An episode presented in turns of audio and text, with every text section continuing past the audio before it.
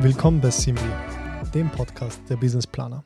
Ich bin Dragan und in dieser Episode wollen Michael und ich uns die Frage stellen, welche Rolle ein Businessplan in der Gründung hat. Wir sprechen über Gründungsphasen, das Business Model Canvas und was es bei Kredit- bzw. Förderanträgen zu beachten gibt. Vergesst nicht zu abonnieren und lasst uns gemeinsam in die Welt des Unternehmertums und der Businesspläne eintauchen.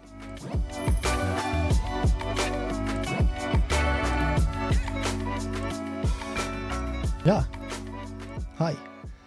Servus. Heute in der Episode Nummer 3.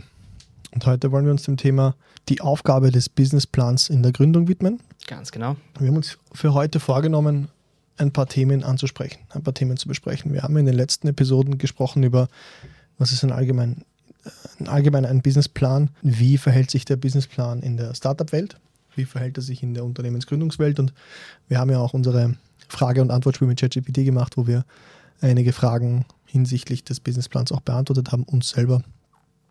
Denn ich nehme an, ChatGPT wird unsere Antworten nicht verwertet haben. Entsprechend haben wir uns das nächste, dem nächsten Thema gewidmet und zwar das, was ich heute oder was wir heute besprechen wollen, ist ähm, die Phasen der Gründung. Welche gibt es da überhaupt? Welche Art von Businessplan braucht es in welcher Phase? Also Ja. gibt es auch dieses ganze Thema Business Model Canvas, ähm, das ganze Thema Value Proposition Canvas. Was heißt das? Und ich will so ein bisschen über die Kreditvergabe auch sprechen, in Richtung Banken, Förderungen etc. Klingt gut. Ich sehe gerade die Banken. Also ein sehr wichtiges Thema, das wir heute ansprechen, ist gut, weil aus unserer Erfahrung sich gezeigt hat, die meisten Businesspläne werden tatsächlich für die Bank geschrieben. Okay? Die Bank will die haben, um einen Kredit zu vergeben, weil die Bank natürlich wissen will, wohin das Geld investiert wird. Und deswegen ist der Businessplaner in der Bank das Nummer eins Kommunikationsmittel zwischen dem, der den Kredit haben will, und der Bank, mit sich die beide einig sind, ob das Geld sinnvoll investiert wird. Ja. Aber machen wir vielleicht noch einen Schritt zurück. Phasen der Gründung. Bevor ich jetzt überhaupt noch zur Bank komme, gibt es ja verschiedene Phasen in der Gründung. Welche gibt es da? Und wann brauche ich einen Businessplan? Also ab welchem Zeitpunkt kann ich sagen, let's go, I need a business plan. Genau, also jedes Business fängt natürlich mal an mit einer Idee. Das muss jetzt nicht keine hochinnovative Idee sein, es muss kein Hightech-Startup sein. Das kann auch einfach die Idee sein, ich mache mich als Friseur oder als Bauarbeiter selbstständig. Auch das ist schon die Idee, dass ich sage, gut, jetzt gründe ich mein eigenes Unternehmen und jetzt geht's los. Das heißt, das ist mal der allererste Schritt in der Ideenphase und dann geht es mal wirklich darum, das Geschäft fein zu schleifen, nein, Entschuldigung, die Idee fein zu schleifen, bevor ich loslege und die Detailplanung rauszumachen. Das heißt Geschäft feinschleifen. Du meinst die Idee, was ich machen möchte, nochmal tiefer zu legen oder gehe ich nochmal über die Zahlen oder, oder was meinst du mit feinschleifen? So von Zahlen sind wir in dem Stadium noch weit, weit entfernt. Mhm. Da geht es rein darum, mal überhaupt zu schauen, an wen könnte ich überhaupt verkaufen. Also so eine Marktanalyse, so, wer ist mein Kunde? Ja, vielleicht auch noch gar keine Marktanalyse. Vielleicht eher noch einen Schritt vor und sich zu überlegen, wer könnte überhaupt mein Markt sein, bevor ich dann anfange und zu schauen, gibt es denn überhaupt? Vielleicht mal anfangen, groß denken, sagen, wer, wen könnte ich beliefern, weil natürlich das ganze Messaging nachher auf den Kunden zugeschnitten werden muss. Mhm. Wie mache ich das? Wie kann ich verstehen, ob ich für einen gewissen Markt Kunden habe, beziehungsweise ob in einem gewissen Markt Kunden sind? Wie kann ich das nachvollziehen? Beziehungsweise wenn ich jetzt in der Ideenphase bin, ich, ich, ich denke an die Ideen, ich will jetzt Friseur werden. Wie verstehe ich, brauchen die Leute die Dienstleistung überhaupt? Beziehungsweise woher kommt diese Idee im Sinne von, kommt sie aus dem Standort heraus, wo ich sage, ah, ich kann, hier gibt es noch keinen? Oder ich muss unbedingt Friseur werden, also aus der Tätigkeit heraus, Standort egal. Und wie finde ich dann raus, ob das irgendwer will oder nicht? Gerade bei so einfachen Geschäftsideen, gerade bei so einfachen Ideen. Ich glaube, der Kern von jedes Unternehmensidee ist, ich muss irgendwas finden, was mich einzigartig macht. Das kann jetzt sein, sagt, gut, ich bin der Einzige auf diesem Standort als Friseur. Das kann aber auch sein, ich kann irgendetwas besonders gut und fokussiere mich darauf. Das kann zum Beispiel sein Männerhaarschnitte, das können aber auch Dreadlocks sein, das können was auch immer Mhm. Friseur sein. Aber ich brauche etwas, wo ich sage, dafür stehe ich. Und wenn ich das weiß, was mich besonders macht, dann bin ich schon relativ nah dran an meiner Zielgruppe. Ich glaube, das Thema ist ein Thema, das so viele beschäftigt, was ist mein USP? Also ich kann mich erinnern, immer wenn ich Businesspläne geschrieben habe und Kunden gefragt habe und gesagt habe, was ist denn euer USP? Was ist denn die Einzigartigkeit? Was unterscheidet euch vom Mitbewerber oder vom Konkurrenten? Kam halt oft sehr, sehr viel Unüberlegtes, aber auch sehr oft sehr viel Unwissenheit darüber. Und ich glaube, das wird auf das zurückgegriffen, dass man sich mit der Zielgruppe oder mit den Menschen, die meinen Service kaufen wollen oder mein Produkt kaufen wollen, nicht wirklich auseinandersetzt. Ja. Nicht wirklich die Frage stellt, was will diese Person jetzt tatsächlich, was macht sie glücklich, was löst ihre Probleme, wie komme ich dahin. Sobald ich mir diese Fragen stelle, komme ich fast automatisch auf meinen USP, wenn ich denn einen habe. Die Frage ist halt immer, jetzt schaue ich Beispiel auf die Simmeringer Hauptstraße, wo man gut und gerne, und ich habe es mal abgezählt, 25 Friseure findet in einer Distanz von 1,5 Kilometern. Ähm, und ich sage jetzt 15 bis 20 machen dasselbe. Und in so einem Markt, wo beispielsweise die Simmeringer Hauptstraße in Wien so viele Friseure hat, die nahezu das Ähnliche anbieten, ist es schwierig, sich irgendwo einen USB rauszusuchen oder sagst, das ist meine Einzigartigkeit, das ist so, das kann nur ich. Die Frage ist halt einfach, sättigt die Anzahl der Marktteilnehmer auch den Markt? Denn gerade auf der Simmeringer Hauptstraße gibt es eben ganz viele Personen, die genau solche Haarschnitte brauchen oder genau dieses Problem haben, dass sie zu Stoßzeiten wie samstags vormittags eben vorm Fortgehen am Wochenende oder dergleichen noch schnell die Frisur gemacht brauchen. Und da kann es nicht genug sein. Und wie oft bin ich am Samstag dort vorbeigegangen und die sind alle rappelvoll. Ja, das heißt, es, die haben nicht viel USP oder viel Einzigartigkeit, sondern sie wissen, einen Markt zu, zu sättigen. Ja, und wenn dann, solange der Markt noch nicht gesättigt ist, braucht es nicht unbedingt einen unfassbar klaren USP. Man muss nur aufpassen, nicht eins zu eins zu kopieren. Das heißt, ich muss einerseits schauen, dass mein Produkt, das ich anbiete, irgendwo heraussticht aus dem meiner Konkurrenz, auch wenn es sich sehr, sehr ähnelt und gleicht. Ich muss auch aufpassen, dass ich im Preis und in der, in der Preisgestaltung, in der Marktkommunikation, in der Werbung etc. ebenso einen Punkt finde, wo ich mich unterscheide. Aber wenn sich overall schneidet und ich ein sehr, sehr ähnliches Produkt zu meiner Konkurrenz habe, mag das heißen, dass der Markt einfach groß genug ist. Ja, ich glaube, ich würde noch einhaken und sagen, der Markt ist groß genug am Samstagvormittag.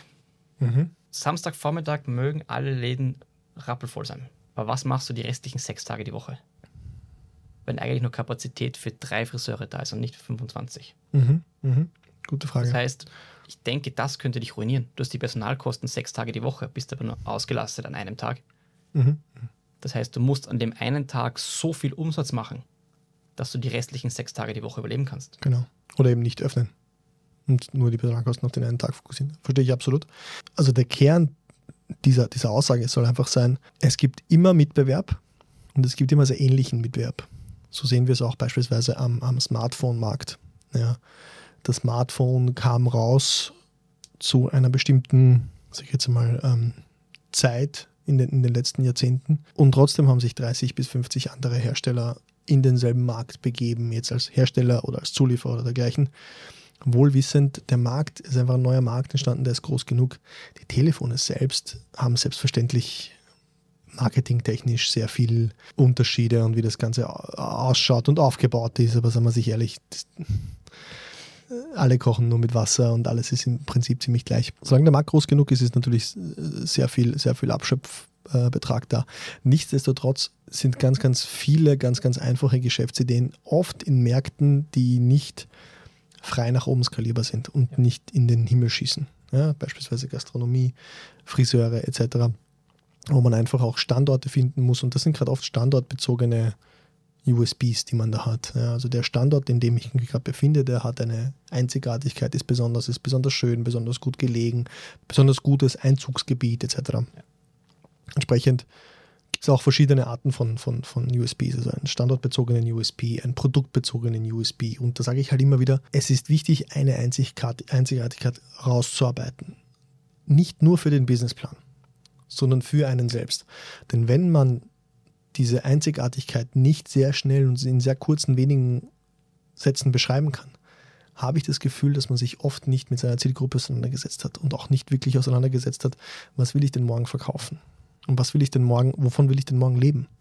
Und wenn man da ein paar Gedanken verbringt, dann findet man sehr oft und sehr schnell ein Alleinstellungsmerkmal, das dann auch in den Businessplan kommt. Jetzt sind wir ein bisschen abgedriftet, was den, was den Alleinstellungsmerkmal betrifft. Das war mir aber sehr wichtig, weil es ein, einer der Kernthemen ist auch, welchen einen zwingt, sich über das Business selbst auseinanderzusetzen, mit, mit auch dem Businessplan. Auf jeden Fall. Und es ist auch dazu gesagt, man kann eben vielleicht kurzfristig überleben ohne ein USP, wenn der Markt groß genug ist. Mhm. Auch sobald der Markt sich konsolidiert und wenige Anbieter überleben, sind die ohne ein klares Messaging, ohne eine klare Zielgruppe eigentlich die ersten, die draufgehen. Ja, das stimmt. Von dem würde ich sagen, auf jeden Fall, das USP ist extrem wichtig. Es hilft einem auch bei der langfristigen Vision wirklich das Konzept durchzudenken und sagen, ich habe dieses USP. Wen adressiere ich? Wie gehe ich meine Werbung an? Wie gestalte ich mein Geschäftslokal anhand von dem USP? Das hilft einfach in der gesamten Planung, Gesamtkultur von vorne bis hinten wenn man weiß, wo man hin will. Ja. Und was man eigentlich tatsächlich im Kern verkauft. Jetzt hast du Konzept angesprochen, das in, in Richtung Planung geht, was die nächste Phase in der Gründung wäre. Ja. Konzept und Planung. Das heißt, ich habe eine Idee ähm, hingestellt und habe auch mir überlegt, okay, wer könnte mein Zielkunde sein? Was könnte ich diesem Zielkunden anbieten, das unikat wäre, das sonst niemand anbietet oder worin unterscheidet es sich? Ich habe mich auseinandergesetzt mit der Frage, gibt es auch Menschen, die das kaufen würden? Also welche, welches Problem löse ich und gibt es da ausreichend Markt und Marktpotenzial dafür? Und sagt, ja, passt, ich habe was gefunden. Ähm, ich habe verstanden, auf der Simmeringer Hauptstraße 512 gibt es noch keinen Friseur, beispielsweise. Da muss ich noch, einen, da muss ich noch einen Friseursalon hinstellen. Ich weiß gar nicht, ob es Simmeringer Hauptstraße 512 gibt, aber falls doch, ähm, gerne versuchen. Und dann muss ich mich jetzt an die Planung machen. Ist das der Zeitpunkt, wo ich einen Businessplan brauche? Mache ich jetzt einen Businessplan? Ich denke, es ist immer noch ein viel zu frühes Stadium. Okay. Viel zu früh. Was mache ich nach der Idee? Das heißt, ich denke mir, die Simmering Hauptstraße 512, that's it. Let's go, let's do this. Das heißt, bevor ich mal anfange, einen Businessplan niederzuschreiben, muss ich erstmal wissen, was schreibe ich überhaupt nieder. Mhm. Das heißt, ich gehe das ganze Konzept jetzt von vorn bis hinten einmal durch und überlege mir, wie viel Personal brauche ich überhaupt. Ich will 60 Stunden die Woche offen haben. Das wird sich mit einer einzelnen Person nicht ausgehen.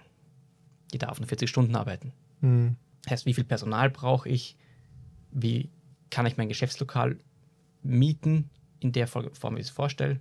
Oder muss ich es kaufen? Muss ich es umgestalten? Ja, aber was, heißt, was meinst du mit umgestalten? Ich weiß ja noch nicht, welche Location ich habe, oder? Simmeringer Hauptstraße? 512. 112. Aber weiß ich da schon, dass ich, ähm, also weiß ich schon, wie groß sie ist und wie, wie, viel, wie, wie viel Quadratmeter die Location hat und wie viel sie kostet? Bin ich da schon da drin? Okay, von dem bin ich jetzt mal ausgegangen. Ja, ja, ganz klar. Also, also wenn das müssen wir mal prüfen, sagt, ist die Simmeringer Hauptstraße 512 überhaupt geeignet für, ein, für einen Friseurladen.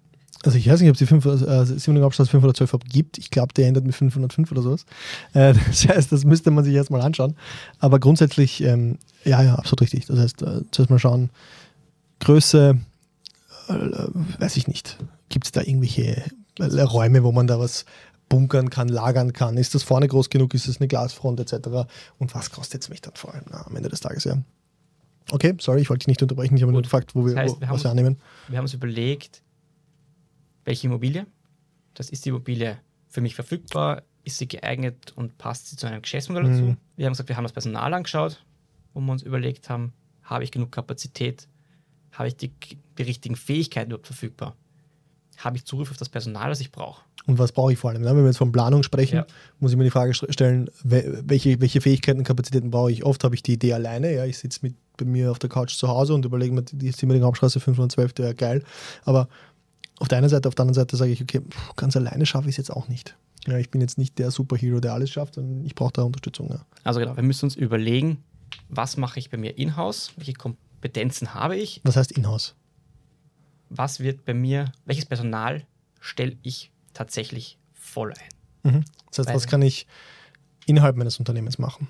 Genau, das ist bleiben wir bei unserem Beispiel vom Friseurladen. Meine Friseure werde ich anstellen müssen. Okay. Mhm. Und die komme ich nicht herum. Aber jetzt zu sagen, für meinen kleinen Friseurladen werde ich mir einen Steuerberater und einen Juristen anstellen, das geht schnell ins Geld und wird das Geschäftsmodell vom Friseur schnell ruinieren. Und ich brauche auch keine äh, ähm, Metallschmiede, damit ich mir Scheren schmiede hinten, die, die, dann geschnitten werden, oder? Damit wir mit einem schneiden können. Das brauche ich auch nicht, oder? Genau, ich hole mir die Kernkompetenzen, mhm die Tag wirklich, die ich voll auslasten kann, die ja. hole ich mir ins Team. Und alles andere kaufe ich auf Stundenbasis oder auf Stückbasis einfach zu. Mhm. Das muss ich tatsächlich vorher überlegen. Und wenn ich das weiß, kann ich mir schon sagen, diese zwei Mitarbeiter brauche ich.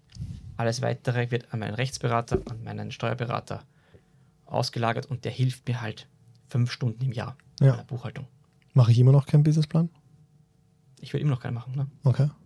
Das du hast jetzt geplant, was muss ich, ähm, was muss ich selbst machen, mehr oder weniger? Was können andere für mich tun? Was sollten andere für mich tun? Ich habe mir überlegt, okay, wie schaut es mit der Location aus? Wen brauche ich dafür? Welche Qualifikationen brauche ich dafür? Wen stelle ich ein? Wenn ich das jetzt geplant habe, weiß ich ja grob, das habe ich und das brauche ich. Mache ich dann einen Businessplan? Ich denke, jetzt wäre der Zeitpunkt, wo ich anfange, einen Value Proposition Canvas auszufüllen. Das muss Okay. nicht hochkomplex sein. Das Ding ist entwickelt worden für Startups, kommt ursprünglich aus den USA, aber es ist ein guter Startpunkt für jedes Unternehmen. Das geht einfach mal auf und schaut, was liefere ich an meine Kunden, wer sind meine Kunden, wo beziehe ich meine Waren her, welche Kontakte pflege ich, zu, wie pflege ich die Kontakte zu meinen Kunden, Mhm. wie kommt meine Ware zum Kunden, welche Kosten werde ich haben und welche Einnahmen werde ich haben. Mhm. Ich- Das heißt, du sprichst jetzt einerseits vom, vom ähm, also du würdest jetzt hier mehr oder weniger einen kurzen Strich noch machen, bevor du den Businessplan machst, nochmal kurz zurückgehen und sagen, Value Proposition, welchen Value liefere ich an Sorry, meinen Business Kunden? Model Canvas, nicht Value Proposition Canvas. Also das ist ja, kann man, kann man nacheinander auch Ja. sehen, ist ja nicht das Thema. Das heißt, wir haben ja einmal das, das, das Value Proposition Canvas, wo du sagst, im, im, wo wir uns vorhin die Frage gestellt haben, weiß mein Kunde, welches Problem löst er und so weiter. Das muss ich mir innerhalb des Business Model Canvas sowieso noch einmal anschauen, wo ich mir die Frage stelle, okay, jetzt habe ich zwar die Idee gefunden, ich möchte auf der Simmerninger Hauptstraße 512 einen Friseursalon machen und das tun. Ich weiß, welche Location, ich weiß, welches Personal, aber löse ich damit immer noch ein Problem des Kunden, beziehungsweise liefert mein Produkt den Mehrwert, den es liefern sollte? Zum einen. Und dann das Ganze zu übertragen in ein Business Model Canvas. Und da habe ich dich jetzt unterbrochen, das wolltest du noch erklären. Genau, und wenn ich dann wirklich dieses Business Model Canvas vor mir habe, das ist eine A4-Seite Mhm. mit neun Blöcken und wirklich jedes Feld ausfüllen kann mit sinnvollem Inhalt und nur noch einmal einzuhaken, einfach einen Value, meinen Wert, den ich liefere, als Friseursalon zu sagen, ich bin ein freundlicher Friseur, ist kein, kein weder ein Alleinstellungsmerkmal noch einen Wert, den ich liefere. Das ist schon mehr oder weniger, Das ist das, das erwarten wir. Mindeste, Ja, ja. klar, klar. Das heißt- Aber ehrlicherweise, ich habe sehr selten diese, dieses Min Minimum erlebt und erwartet. Aber ich verstehe, was du meinst. Ja, es sollte schon sehr selbstverständlich sein, ja. Das heißt, dass man hier sagt zum Beispiel, weiß nicht, mein Friseur macht die besten Kopfwäschen, macht die schönsten Bartschnitte, wie auch immer. Ja. Das ist ein Alleinstellungsmerkmal, wo ich Du sage, hast einen Friseur, der macht gute Kopfwäsche. nein, meiner macht gute Bartschnitte. Okay, na, weil du, bei mir. okay. Ich glaube, wir suchen verschiedene Friseure. Ja? Ja, das stimmt, ja. Irgendwie anders äh, situiert. anders verteilt, Anders verteilt, ja. Also hier wirklich, Wieso, wieso gerade ausgerechnet ich von einem Friseurgeschäft äh, rede? Das ist echt, okay. Für all die, die nur zuhören, zurück, ja. Bei Spotify äh, gerne auf, auf YouTube vorbeischauen oder sich das Video bei Spotify anschauen, was wir damit meinen. wir sind stehen geblieben beim, Business Model Canvas und beim Wert, beim minimalen Wert. genau, beim minimalen Wert. Das heißt, hier wirklich niederzuschreiben und klipp und klar zu, zu sagen, was ist mein Mehrwert? Und eigentlich anhand von dem orientiert sich der ganze Business Model Canvas. Mhm. Sobald der gut befüllt ist und ich wirklich weiß, wer sind meine Lieferanten, alles niedergeschrieben, da reichen Schlagworte. Da brauchen jetzt keine großen Sätze, keine ähm, komplexen Konstrukte her. Ja, ist ja, einfach nur ein Mittel, um zu zeigen, ist meine Idee vollständig. Wenn ich all die Fragen beantwortet habe und meinen Kunden auch kenne, Ja, dann kann man sich überlegen, einen Businessplan zu schreiben. sehr cool. Jetzt hast du Business Model Canvas oft gesagt. Das habe ich auch gesagt. Business Model Canvas, Value Proposition Canvas. Wenn wir jetzt einen Zuhörer haben oder eine Zuhörerin, die es heute das erste Mal zuhören, was ist ein Business Model Canvas? Ein Business Model Canvas ist ein Gedankengerüst, Ein Gedankengerüst. das Okay. einfach dafür sorgt, es ist ein A4-Zettel Mhm. mit neun Blöcken drauf, die wirklich die neun Kernkomponenten eines jeden Geschäfts abwickelt. Also es sind mehr wie neun Felder, die man auswählt. Neun Felder, genau. Okay. Das deckt Themen ab zu eben Lieferanten, Lieferantenbeziehungen, Personal, aber auch das Produkt, das ich ausliefern will und den Wert, den ich dem Kunden liefern möchte, Mhm. aber auch, wie ist meine Kundenkontaktpflege, sprich Marketingkampagnen und so, Mhm. wie bringe ich den Kunden in mein Geschäft. Da gehört dazu wer ist mein Kunde, natürlich, und wie kommt mein Produkt eben zum Kunden. Mhm. Warum ist das wichtig? Warum ist ein Business Model Canvas wichtig? Beziehungsweise wofür kann ich es verwenden? Warum ist es jetzt für mich als Friseur auf der Simmeringer Hauptstraße 512 ein Business Model Canvas wichtig? Ich sehe den Business Model Canvas immer als die einfachste, schnellste und billigste Variante zu validieren, ob mein Geschäft überhaupt Sinn macht. Mhm. Wenn ich schon sehe, das hält nicht mal meinen eigenen Überlegungen auf einem Blatt A4 stand, dann werde ich doch keinen einzigen Euro in das Geschäft rein ja. investieren. Ich glaube, das ist ganz wichtig, was du gerade gesagt hast. Die Detailtiefe hier beim Business Model Canvas ist es auch schnell und in kürzester Zeit die Idee aufs Papier zu bringen. Und da braucht man jetzt nicht stundenlang Sätze verformeln, die in den Business Model Canvas irgendwie reinpassen, sondern ganz kurz und knackig erstens versuchen, was auch immer ich sagen will, auf ein bis zwei Sätze zu bringen, vielleicht sogar in Schlagwörtern, Buzzwords. Äh, wie, möchte, wie viel Geld möchte ich dafür verlangen, was möchte ich tun? Also wirklich in kleinen Stickern am besten, also wirklich nur in kleinen Worten. Und versuchen, so schnell wie möglich mit jemandem darüber zu sprechen. Genau. Und da ist eben das Geschickte, dieser Business Model Canvas ist ein absolutes Standardinstrument in der Gründungsszene. Das kennt jeder, da kannst du ein, erfahrener Gründer wirft dort einen Blick drauf und versteht das Konzept innerhalb von einer Minute. Weil die Struktur bekannt ist, er weiß, wo auf der A4-Zettel findet er jetzt welchen Inhalt, welche müssen zusammenpassen und dadurch kann man sich wirklich fokussieren darauf ja. zu überlegen, was ist die Message und nicht, wie bringe ich sie rüber, weil das, wie bringe ich sie rüber, schon fix fertig vorgegeben ist. Richtig. Und dann kann ich mir wirklich Feedback holen und dann kann er sagen, hey, pass auf, äh, die Simmering Hauptstraße 512 gibt es gar nicht oder gibt es oder da ist schon wer drinnen oder auf der Simmering Hauptstraße 511 kenne ich einen Friseur. Es macht keinen Sinn, dich genau daneben hinzusetzen. Oder du kannst nicht 260 Euro für einen Männerhaarschnitt verlangen. Nicht auf der Simmering Hauptstraße. Ja. Da gehört auch eine andere Überlegung dazu. Wenn man sich allein die Lieferanten zum Beispiel aufschreibt und dann sieht, wo ich meine Waren herbeziehe und dann schon sehe, gut, dieser Lieferant, der liefert nur an Großkunden. Ich bin aber eine One-Man-Show, hm. Einzelunternehmer. Ich habe gar keinen Zugriff auf diesen Lieferanten. Ja. Da muss ich mir in dem Stadium schon eine, was Neues einfallen lassen. Mhm. Und da hilft das ganze Gerüst eben. Dass ich nicht erst alles niederschreibe und dann am Ende drauf komme, oh, den Lieferanten erreiche ich gar nicht, sondern gleich von Anfang an sehe, hier hakt's. Ich kann entweder ganz neu anfangen mit dem anderen Konzept oder mir einen neuen Lieferanten suchen. Ja. Und das dann im Business Model so lange anpassen, bis ich sage, mhm, damit kann ich loslegen. Let's genau. go. Ja. Das Konzept ist schlüssig, hält meinen eigenen Überlegungen stand. Macht Sinn. Hält vielleicht einem Investor oder einem erfahrenen Gründer stand, sagt, gut, mhm. bevor das nicht sitzt, brauche ich keinen Businessplan schreiben. Mhm. Gut. So viel zum Business Model kann was. Genau, das heißt, wir wissen jetzt mal zumindest, was wir brauchen. Mhm. Allerdings Wozu auch, ne? wir haben die genau. Idee validiert und gesagt, okay, was brauchen wir dafür? Ähm, wie kommen wir jetzt an die Sachen? Das heißt, ich weiß jetzt zum Beispiel, ich brauche Leute, also ich brauche Friseure, ich brauche Geld, ich brauche Maschinen, ich brauche Schmiede, nein, Spaß, ich kaufe mir die Scheren. Ähm, wie, wie komme ich jetzt zu dem Zeug? Dafür überlegen wir uns jetzt eine Art Einkaufsliste, mhm. wie viel Stück wir von was brauchen. Ja. Also wenn ich jetzt ein, ein junger Unternehmer bin, eine junge Unternehmerin, die gerne ihr und gerne die, die, die Unternehmung starten würden, da haben wir ja gesagt, Ideenphase, Business Model Canvas und dann kommt es zum Businessplan. Wozu wir den Businessplan brauchen, das haben wir jetzt die letzten zwei, äh, drei Episoden auch besprochen. Wofür dient der, also welche Aufgabe hat der Businessplan noch? Außer, dass ich ihn bei der Bank für Kredite brauche. Wofür könnte er noch dienen, der Businessplan? Ich sehe da noch zwei Themen, wobei eins haben wir eben schon angeschnitten. Das war die Sache, ich überlege mal selber, ähm, ob das Business überhaupt Sinn macht wenn es meine eigene Überlegung nicht standhält, dann fällt mein Business sowieso schon durch. Ja. Teil von dem ganzen Planungsprozess ist auch, meine eigene Idee zu validieren, mhm. ob die so Sinn macht in der Form oder nicht. Zweiter Punkt war dann, die Finanzzahlen noch ein bisschen durchzugehen. Grob planen, mit was muss ich einstellen, wie viele Personen muss ich einstellen, was kosten mich die Personen, welche Location brauche ich, wie viel kostet die Location und dann nochmal kurz zu validieren, nicht nur anhand der Idee, sondern auch anhand der Finanzzahlen, ob das Konzept überhaupt aufgehen kann. Mhm.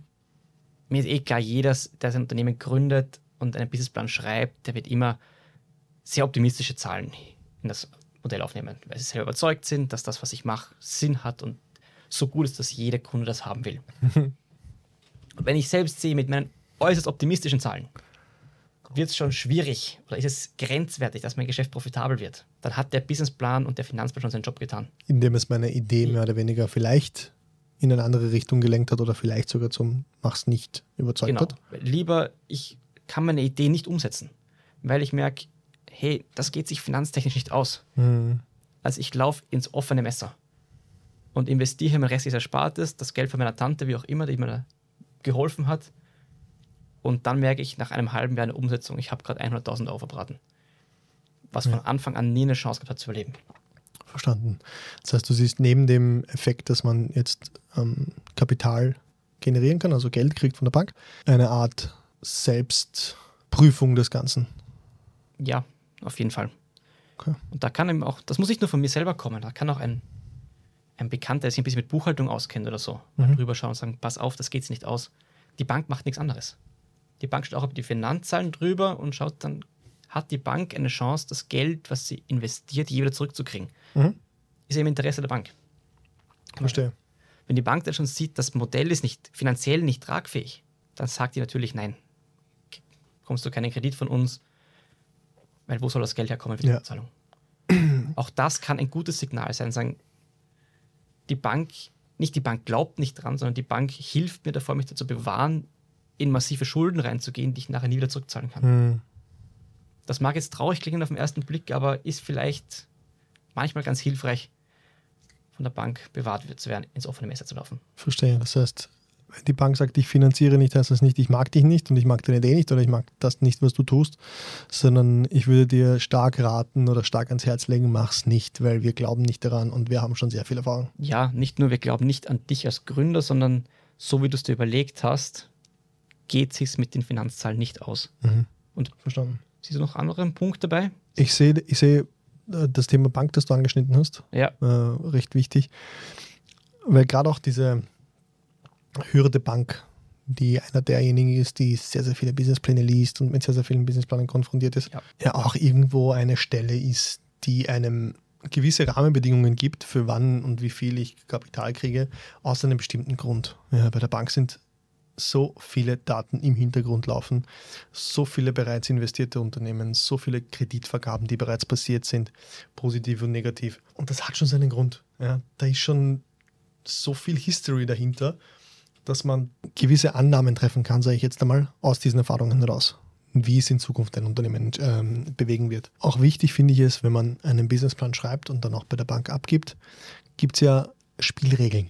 Ja, so über vielen anderen Förderstellen gibt es bei der Bank Spielregeln. welche siehst du da? Ohne Eigenkapital geht gar nichts.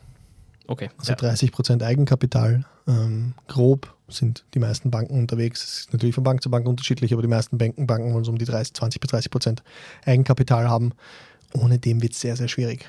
Warum brauche ich da 20, 30 Prozent? Wegen dem Risiko. Das heißt, dass die Bank das Risiko nicht selber trägt, sondern einen gewissen Teil des Risikos auch an den Gründer mitgibt. Die, die Bank ist zwar grundsätzlich risikofreudig, indem sie dir 70 oder 80 Prozent von dem finanziert, was du willst, aber sich auch denkt, hey, warte mal, wenn das Ding dann am Ende des Tages trotzdem komplett flöten geht, ähm, will ich nicht das, ein, äh, das Risiko alleine tragen. Das ist Grund Nummer eins, der Grundgedanken von Banken und Grund Nummer zwei ist auch die Gesetzeslage, die sie verpflichtet, dass sie bei Finanzierungen eine gewisse Mindestprozent an Eigenkapital von demjenigen, von derjenigen Person auch nehmen muss, damit das Ganze klappt. Wenn man risikoversierte oder risikofreudigere Investoren möchte, dann muss man private Investoren finden, Business Angels, oder man geht zu Förderungen, die andere Gesetzesauflagen haben, beziehungsweise die wiederum Garantien für die Bank geben können. Also kurz gesagt, ich glaube, eines der wichtigsten Themen, die man beachten muss, ist, man braucht ein gewissen Eigenkapital, wenn man zur Bank geht. Das nächste ist, man muss sich fragen, in welcher Branche bin ich, dass ich dort gründe. Wenn man in einer Hochrisikobranche laut Bank ist, muss man halt aufpassen, ob man da überhaupt eine Finanzierung kriegt. Also beispielsweise wissen wir ja, dass viele Förderstellen Bank, äh, Gastronomie nicht fördern. Wir wissen, dass es eine eigene Förderstelle für die Gastronomie gibt, Ja. wo man es einfach sauschwer hat, bis also es ist sehr, sehr schwierig bei der Bank, bei der klassischen Hausbank eine Finanzierung für eine Gastronomie zu bekommen, wenn man wenn der Eigenkapitalanteil nicht sehr, sehr hoch ist. Und von sehr, sehr hoch spreche ich irgendwo ab 60 bis 70 Prozent. Wo wäre das dann, die Förderstelle? Die Förderstelle ist die, zum Beispiel die ÖHT, das ist die ähm, österreichische Hotel- und Tourismusbank. Ähm, da kann man für gewisse gastronomische beziehungsweise also Gastronomie gehört ja zur Branche des äh, Tourismus und da kann man gewisse Themen einreichen. Kommt immer darauf an, welche Angebote sie haben, was sie ja. da anbieten. Auch da werden gewisse Eigenkapitalquoten äh, verlangt. Es gibt aber teilweise auch nicht rückzahlbare Kredite. Dann gibt es wieder Förderungen, dann gibt es wieder Kredite. Es ist immer abhängig und unterschiedlich von den Zielen der jeweiligen Förderstellen. Aber wenn man, sage ich jetzt mal, in der Gastronomie oder im Tourismus eine Förderung bekommen möchte, dann sollte man sich überlegen, welcher Förderstelle man angeht und vor allem, welche Bank man da fragt. Was man halt auch nicht vergessen darf, ist, dass Banken und Förderstellen sehr, sehr stark miteinander arbeiten und sehr, sehr stark zusammenarbeiten auch. Das heißt, dass man, wenn man einen Kredit bei der Bank anfragt, auch eine Garantie für einen Bankkredit von der Förderung bekommt. Und umgekehrt muss man aber die Förderung bei der Bank anfragen, also die Kreditförderung bei der Bank anfragen, damit sozusagen eine Bank, die das Geld auszahlen kann, weil die Förderstelle ja üblicherweise keine eigene Banklizenz hat. Auch wieder unterschiedlich von Förderstelle zu Förderstelle, aber die AWS zum Beispiel hat keine eigene, Förder keine eigene Bank, keine eigene Lizenz, Geld auszubezahlen. Du hast gerade die AWS angesprochen. Was genau ist das? AWS ist ähm, Austria Wirtschaftsservice, glaube ich, heißen die. Wenn mich da ist täuscht. Ist ein Fonds, der, also eine Förderstelle, die fördert Unternehmer und Unternehmerinnen in Österreich. Da gibt es verschiedenste Programme von ich gründe gerade ganz frisch, auch für Startups, auch für Unternehmen, die schon länger am Markt sind. Da gibt es auch ich möchte wachsen, ich möchte mich verändern, Förderungen, beispielsweise wenn ich sage, ich bin jetzt ein Gastronomiebetrieb und ich möchte in den kompletten, äh, sagen wir mal, Online-Gastronomiebetrieb oder, oder Automatengastronomie mit verpackten Waren, was eine komplette Disruption des, des eigenen Geschäftsmodells wäre. Ähm, gibt es auch gewisse Förderungen, bei, die, man, die man beantragen kann, wahrscheinlich nicht bei der AWS, sondern bei der ÖHT, aber so grundsätzlich ist das gedacht, dass ähm, dass man da Entwicklung fördern will. Im Endeffekt, was, was machen diese Förderstellen? Diese Förderstellen kriegen ein Budget, die Wirtschaft anzukurbeln. Ganz blöd gesagt. Und die sagen dann, gut, wir wollen die Wirtschaft ankurbeln, aber wir werden das jetzt nicht einfach drüber schmeißen über die Wirtschaft und über die Menschen, so wie wir glauben, dass lustig ist oder beziehungsweise so wie wir glauben, dass am besten funktioniert, sondern die haben natürlich Auflagen und Kriterien von denjenigen Geldergebern, die es da gibt. Teilweise die EU, teilweise der Staat etc., je nachdem, ja. wer die Interessen verfolgt, die Wirtschaft jetzt anzukurbeln. Und wenn ich jetzt beispielsweise sage, ich bin jetzt eine Förderstelle, die habe jetzt Gelder bekommen, dann habe ich einerseits vorgegebene Richtlinien und andererseits setze ich mir auch gewisse Ziele, wie es am besten funktionieren könnte. Da möchte ich zum Beispiel nachhaltige Unternehmen äh, fördern, ich möchte Menschen fördern, die sich was trauen, die rausgehen, die was verändern. Wenn ich jetzt sage, ich habe die gleiche Unternehmung und ich mache das Gleiche schon seit Jahren oder Jahrzehnten und, und, und ich ändere nichts etc., dann wird es schwierig, dass ich ein, eine Förderung dafür kriege, meine Wirtschaft wieder anzukurbeln, wenn ich sage, gut, das nächste Jahr wird wahrscheinlich nicht so gut ausschauen, da hätte ich jetzt gerne mal 100.000 Euro, weil es mir gerade nicht gut geht. Ja. Zu Corona gab es einen separaten Fonds, das ist wieder was anderes, aufgrund der Krise auch, aber so verständlich, es muss irgendwas passieren, es muss ein Projekt geben, es muss was, es muss was getan werden in der Wirtschaft, es muss angekurbelt werden, dann hat man zu 90 Prozent immer eine Chance auf eine Förderung. Und da sollte man sich echt anschauen. Es gibt äh, Kredite teilweise, sehr, sehr vergünstigte Kredite, super Zinssätze, zur heutigen Zeit super Zinssätze, das habe ich vergessen. Ähm, es gibt Garantien, es gibt Hebel, es gibt sau viele Förderungen, die man sich holen kann. Als Jungunternehmer, Unternehmerin Neuunternehmer und Unternehmerin, aber auch als bestehender Unternehmer und Unternehmerin. Also da gibt es sehr, sehr viel. Boah, das klingt jetzt schon ziemlich, ziemlich komplex. Du hast mhm. gerade angesprochen, es gibt Wirtschaftsförderungssachen für Unternehmensveränderungssachen, Nachhaltigkeitsthemen, ja. Finanzierungsmöglichkeiten, Hebel. Wer blickt denn da noch durch? Ja, gute Frage. Es gibt sehr, sehr viele Förderberater, Förderantragstellen. Es gibt auch ähm, eigene Fördermanager von den jeweiligen Förderstellen. Es gibt das Transparenzportal von, von ähm, der Stadt Wien beziehungsweise von der Wirtschaftskammer Österreich. Es gibt ähm, viele verschiedene Förderberater auch. Wir werden auch ähm, einen eigenen Podcast mit einem Förderberatung machen, wo wir da ein bisschen in das Thema tief einsteigen und versuchen auch zu verstehen, wie kann man sich in diesem Dschungel der Förderungen noch zurechtfinden und ab wann sucht, braucht man sich Hilfe, sollte man sich Hilfe suchen etc. Ich glaube aber der wichtigste Unterschied ist, egal wo ich jetzt mein, mein Geld herbekomme für meine Unternehmensplanung, ist jetzt, sei es jetzt die Bank oder sei es jetzt die Förderung oder sei es jetzt ein Investor, ich glaube der wichtigste Unterschied zwischen denen ist, bei der Bank ist es ganz wichtig, wie durchdacht oder wie, wie gut kenne ich mich mit meinem Business aus und, und wie gut durchdacht finanziell auch ist der Businessplan, was bei der Förderstelle nicht weniger wichtig ist. Aber hier kommen noch Kriterien dazu, wie zum Beispiel, ist der Antrag richtig gestellt, sind alle Dokumente dabei. Denn aufgrund der Tatsache, dass Förderstellen oft Geld vergeben, würde ich jetzt mal sagen, und das auch noch an verschiedenste äh, Unternehmen, aber auch vielleicht nur die Top 10 raussuchen von allen eingereichten etc. Es gibt ja auch verschiedene Modelle. Sind sie jetzt nicht im Zugzwang, sich zu überlegen, okay, könntest du bitte das und das noch nachreichen und ich bräuchte noch bitte von dir das und das und die werden dich nicht drei, vier Mal anrufen und sagen, ich bräuchte noch das und jenes und dieses.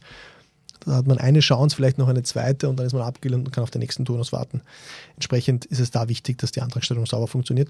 Und bei Investoren beispielsweise, privaten Investoren, in Venture Capitalists oder etc., ist es ganz, ganz wichtig, die Zeit zu nutzen, die man hat, zu überzeugen. Und das haben wir auch in den vorherigen Podcast-Folgen auch mit Cambis gehört, hier einen Auftritt hinzulegen, der für mehr verspricht, der Zukunft verspricht, aber auch mit Zahlen untermauert, warum das eine gute Idee ist. Also es gibt verschiedene Allokationen, wie ich an diese Ressourcen komme, die wir brauchen, um den Bogen wieder zu spannen, zurück zu wo wir waren. Ideenphase, Gründungsphase, ich möchte gründen, Jetzt komme ich dazu, ich weiß, was ich will, ich weiß, was ich brauche und jetzt weiß ich, wo ich das Geld dafür herkriege, beziehungsweise die Ressourcen. Es gibt verschiedene Möglichkeiten. Man muss halt darauf achten, die jeweiligen richtig anzusprechen. Wir werden versuchen, das mit den jeweiligen Adressaten, sage ich jetzt einmal, eigene Podcast-Folgen zu machen und dann noch einmal einen sportiv einzusteigen. Also Förderstellen habe ich schon angesprochen, aber auch einen, einen Kollegen, Kollegin der Bank wollen wir, wollen wir hier sprechen, damit wir auch da in die Tiefe gehen. Wir wollen einen Kollegen, Kollegin aus dem Investorenbereich sprechen, um auch da nochmal in die Tiefe zu gehen. Was ist da wichtig? Wann kriegt man Förderungen und wie? Ah, Investitionen, pardon. Und wie? Um da einfach nochmal das Thema aufzu, aufzuspalten. Gut, und das heißt, um jetzt zurückzukommen auf den Businessplan, wir haben jetzt angesprochen, es gibt die Banken, es gibt die Förderstellen auf der anderen Seite. Habe ich es jetzt richtig verstanden, dass eine Bank eher die Sicherheit und die Finanzzahlen sucht und eine Förderstelle vielleicht eher das innovative, risikoreiche, wirtschaftsfördernde Businessmodell sucht? Oder kann man das generell nicht so unterscheiden? Ich würde es gar nicht generalisieren. Die Förderstelle will fördern, aber das Businessmodell muss so nachhaltig sein, dass die Steuergelder, die sie am Ende des Tages sind, ja. nicht einfach verprasst sind. Und die Bank will finanzieren, will aber sicher gehen, dass sie ihr Geld zurückbekommt. Das sind ein bisschen unterschiedliche Ansätze.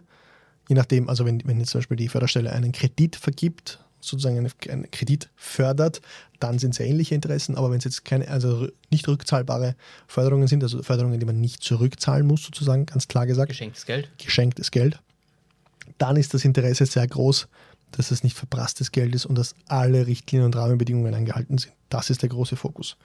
Bei der Bank ist es ganz klar der Fokus, kriege ich mein Geld zurück oder nicht. Da haben sie aus ihrer Erfahrung einfach gewisse Branchen in Hochrisiko eingestuft, haben gesagt mindestens 30 Prozent und haben auch gesagt, du musst dich mit dem Ding auskennen, was da drin steht.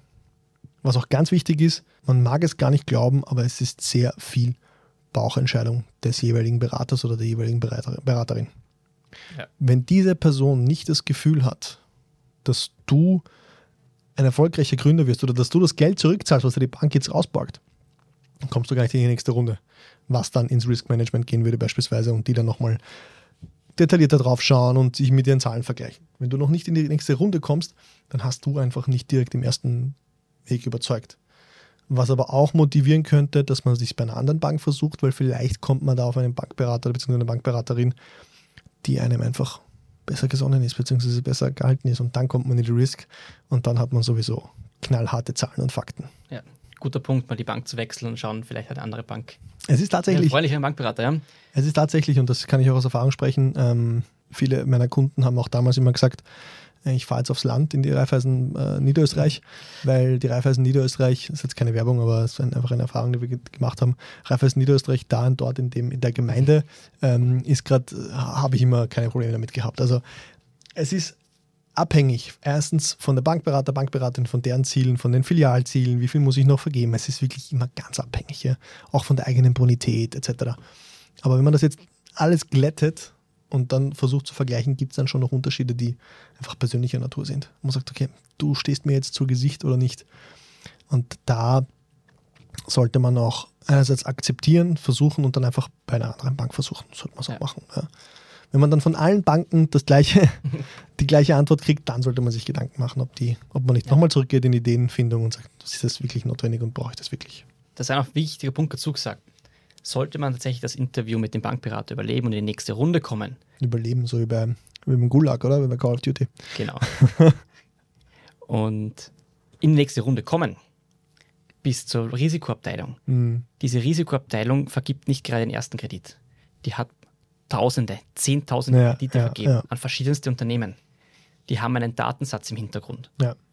Mit mindestens fünf bis zehn Unternehmen, die genau das Gleiche machen wie du. Richtig.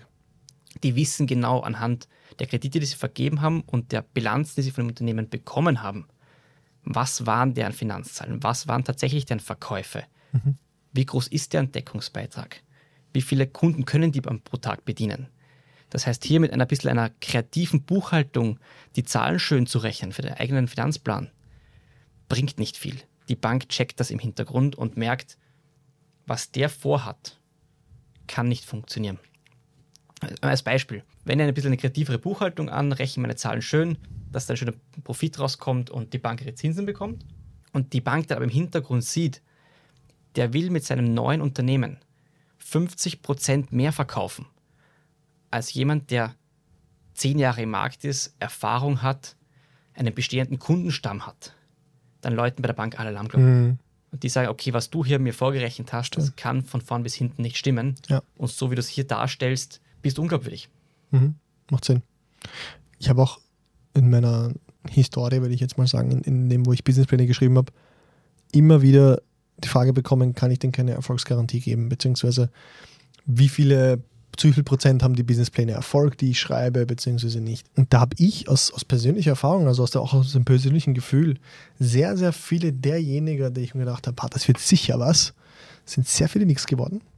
Und bei manchen, wo ich mir gedacht habe, ist echt damit, also viel Spaß. Sind, sind, sind floriert und haben erstens super Finanzierung bekommen und haben echt gute ähm, Unternehmen gegründet. Und es hängt auch oft von der Person selber ab. Gerade ja, bei den Banken auch, kann, wie, wie bringe ich meine Idee rüber? Wie, wie verkörpere ich? Wie verkaufe ich meine Idee? Lebe ich die Idee? Ja? Liebst, genau. Und dann viel mehr die Frage, und jetzt kommen wir halt auch zum, zum klassisch, sag jetzt mal, nicht veränderbarem dann zu dem Zeitpunkt, habe ich die Bonität oder nicht? Ja, wenn ich die letzten sechs Jahre keine Einkünfte nachweisen kann oder irgendwie dergleichen und sage, jetzt möchte, jetzt möchte ich ähm, unbedingt Unternehmer werden, dann wird es höchstwahrscheinlich vielleicht noch das Unternehmensgründungsprogramm vom AMS, um vielleicht darüber noch eine Finanzierung zu kriegen.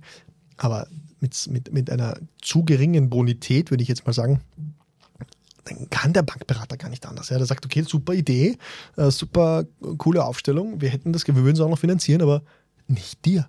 Ja, wir vertrauen dir nicht. Also wir, wir, wir glauben nicht daran, dass du uns das Geld zurückzahlst, weil die letzten Jahre hast du es ja auch nicht gemacht. Und dann kann die Idee noch so gut sein, dann kann der Businessplan noch so gut sein, dann kann alles noch so gut sein, wenn die persönliche Bonität einfach nicht stimmt. Und entsprechend wird es mm, über Friends and Family da nicht hinausgehen. Bei solchen Themen. Aber guter Punkt, du hast noch das AMS Unternehmensgründungsprogramm angesprochen. Mhm. Das ist einem sagen ein echt ein cooles Programm, wo wirklich Arbeitslosen dabei geholfen wird, mhm. ein eigenes Unternehmen zu gründen. Ja. Und das heißt auch, das AMS zahlt hier weit in einer verlängerten Dauer das Arbeitslosengeld. Und man sozusagen, man bekommt ein Gehalt in der Gründung. Das hat man sonst nirgendwo. Mhm.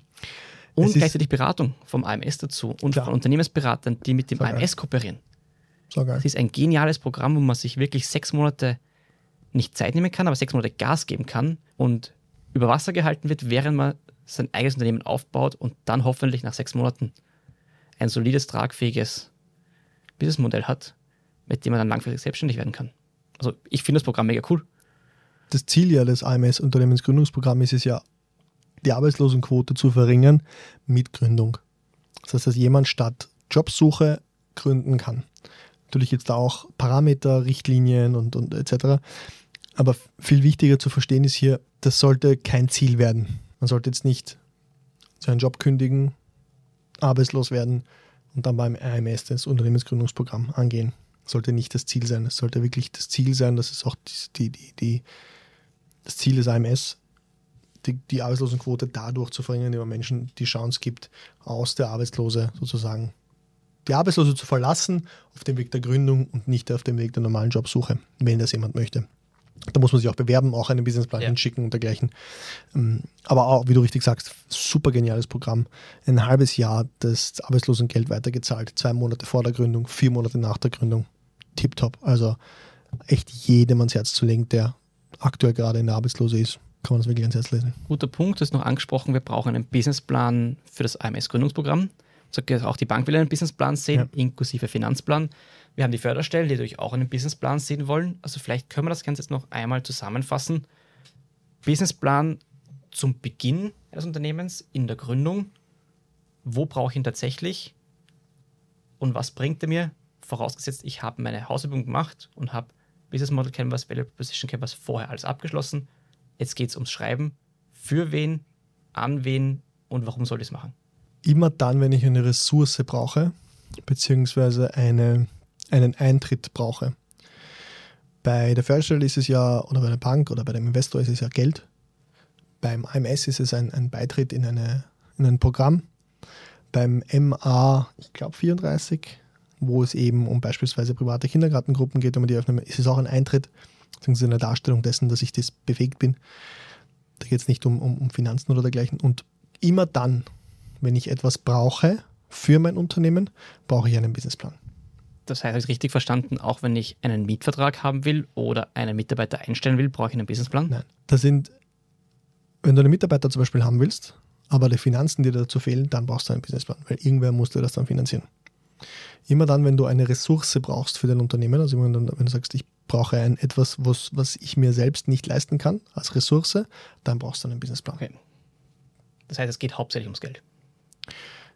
Ja, Wobei ich es auch erlebt habe, sehr selten, aber doch. Ich werde es trotzdem erwähnen, auch wenn, ja, es ist hauptsächlich das Geld, aber ich erwähne es trotzdem. Wenn du deine Idee pitcht an eine Person, die mitmachen soll in deinem Unternehmen oder wo du, wenn du von einer Person gewisse Informationen, Knowledge brauchst oder sagst, okay, hilf mir mal oder da bräuchte ich dich, könntest du mir da helfen und so weiter, gibt es auch hier Personen, die entweder einen Pitch-Deck oder einen Businessplan von dir verlangen, um zu verstehen, was willst du, was hast du vor, etc ist auf jeden Fall auch ein, ein strukturiertes Darstellen dessen, was habe ich vor, das kann ich dir schicken, du sagst, könntest du mir da helfen oder nicht.